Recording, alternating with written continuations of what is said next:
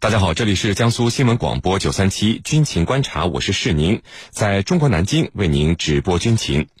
今天的军情观察之谈兵论战，您将会听到：印度为何准备花几十亿美元继续购买国产第三代战机和二十年后才可能研制出的第五代战机？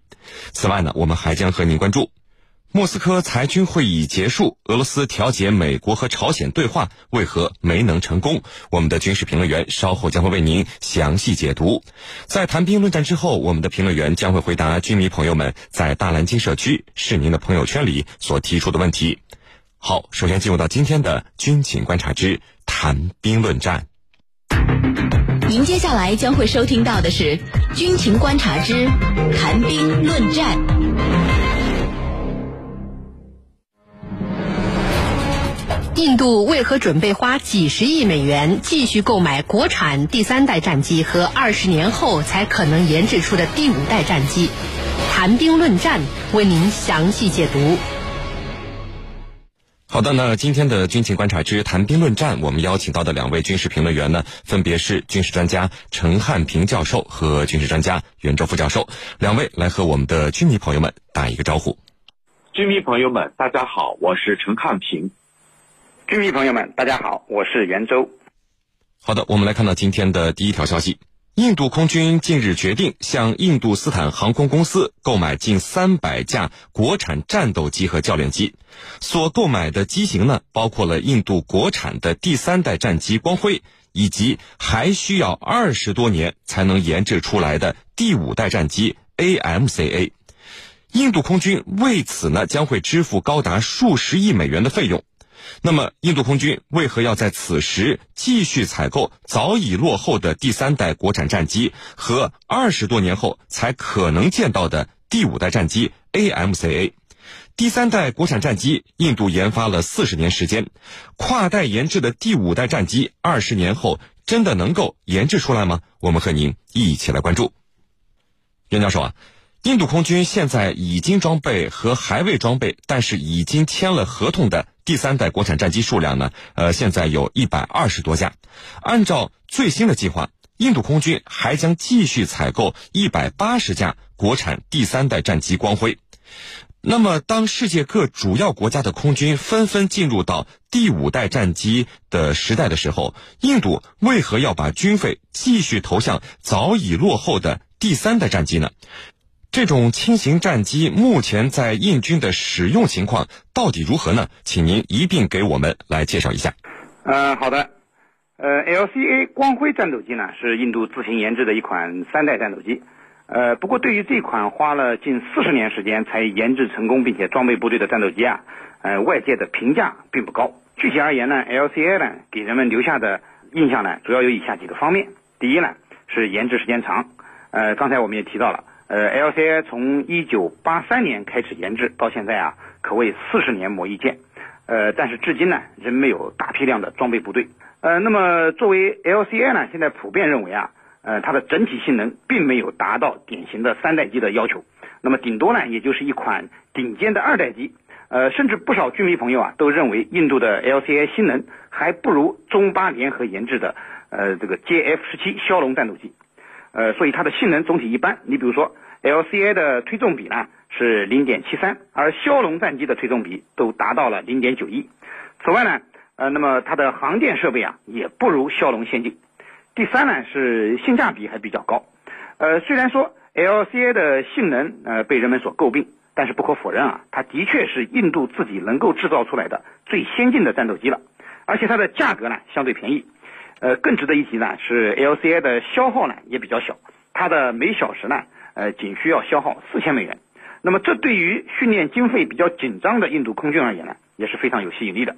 那么第四个呢就是技术拼凑，呃 LCA 虽然号称是印度的国产战机，可惜呢呃它除了机体之外啊，机体内的大部分设备都是进口的。你比如说它的发动机是美国的，它的雷达是以色列的，导弹呢呃既有以色列的也有俄罗斯的，同样呢。印度啊，呃，这款战机啊，呃，也可以说是一个万国牌的武器。那么，印度空军一直以来，呃，都十分不情愿去大量装备这款并没有多少光辉的光辉战机。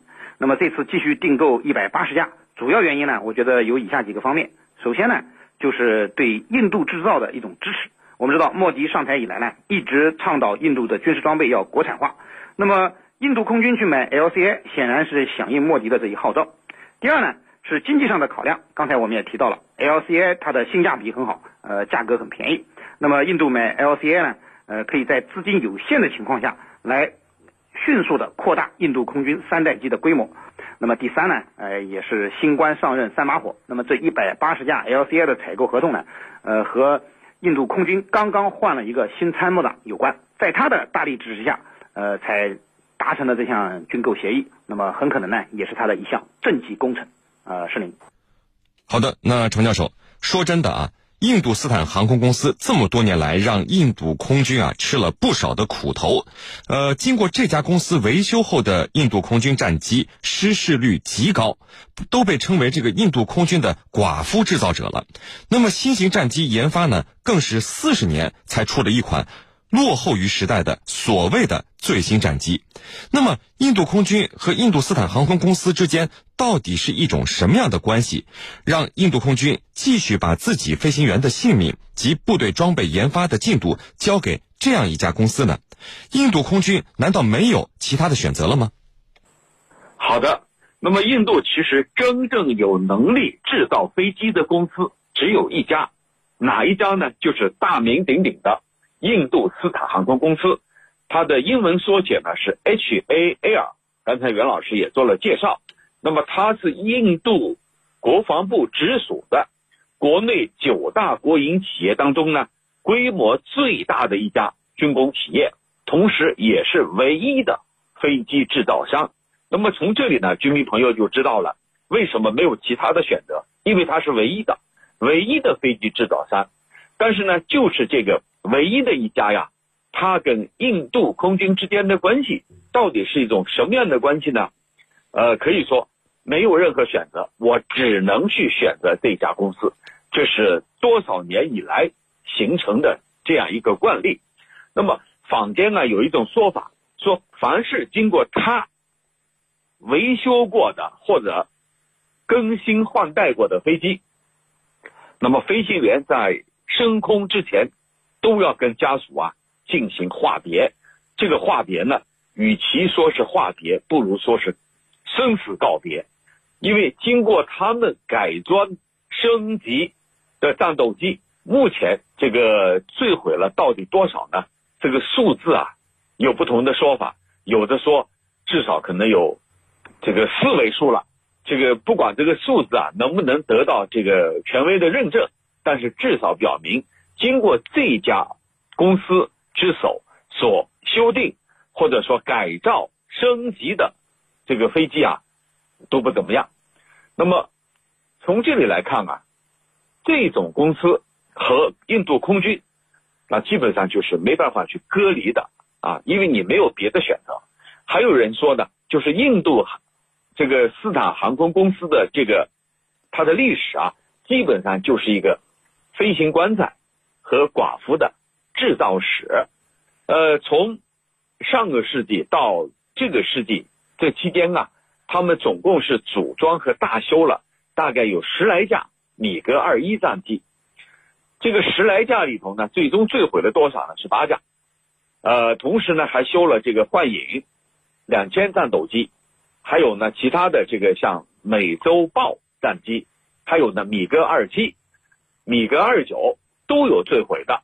那么在最近的几年当中啊，印度所坠毁的二十九架战机里头，有印度斯坦航空公司制造并且升级的就有二十六架，二十九架有二十六架，这样一个数据啊，是这个比例是非常高的。那么它跟印度的空军啊，真的是既是一种无法割舍的，同时呢又是一种这个悲剧的制造的。印度斯坦航空公司，它实际上作为印度国内的国防工业的龙头老大，以及最大的国防承包商，目前是印度军工普遍可以用一个词粗制滥造的一个缩影。那么，在未来啊，这个印度空军和印度斯坦公司之间的这种合作关系啊，它会面临很严峻的挑战。主持人，袁教授。如果说购买国产第三代战机除了支持国货，那么对于印度当前国防态势来说啊，第三代战机还具备一定实用性的话，那么印度为何要在第五代战机连样机都没有出现，印度斯坦航空只是做了几个模型的情况下，就率先掏钱要购买多达三十六架这种二十多年后才可能出现的？第五代战机呢？呃，好像美国和俄罗斯也没有像印度这么玩的吧？对此你怎么看呢？好的，那么印度这种做法呢，的确有些匪夷所思、不同寻常。从目前世界上研发五代机的国家来看呢，呃，也只有印度呃是在样机还没有出来的情况下就预先订购了。那么美国、俄罗斯呢，都是在五代机试飞成功之后才开始订购的。那么其中美国啊，最初还发展了两款。呃，这种验证机来开始进行竞争，呃，当时叫 YF 二十二和 YF 二十三，那么最终呢是洛克希德马丁公司的 F 二十二胜出，啊，美国才下了订单。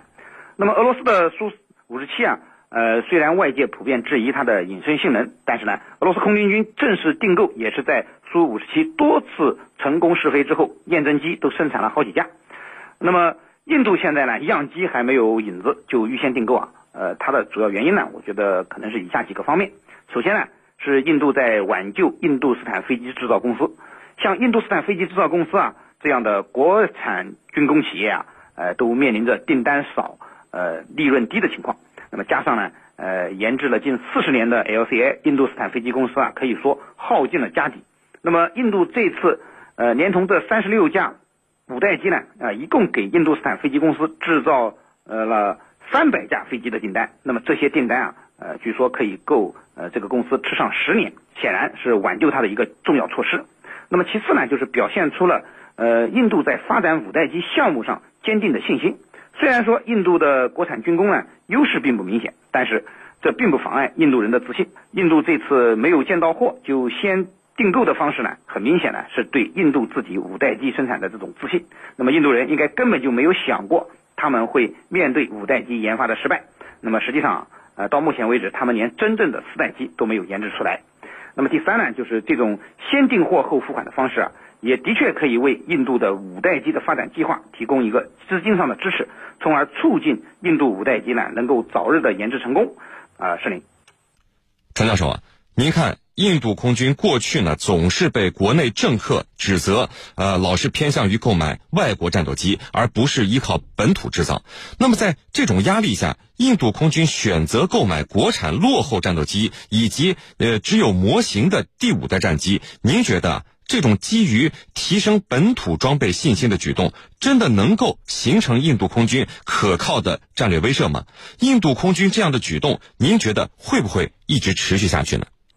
好的，呃，印度空军呢，它不仅热衷于从印度斯坦航空公司手里呢接管所谓的轻型战斗机光辉项目的管理权，那么同时呢，还把很多提档升级的这些任务也都交给他。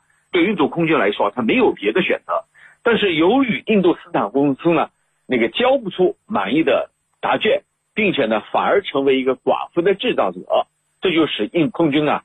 对他们有了这个新的设想，这个新的设想是什么呢？就是希望能够被肢解，肢解以后分成若干个小公司。那么在若干个小公司里头，能够有一些精干的，能够啊胜任他们所需求的这种更新换代的任务的公司。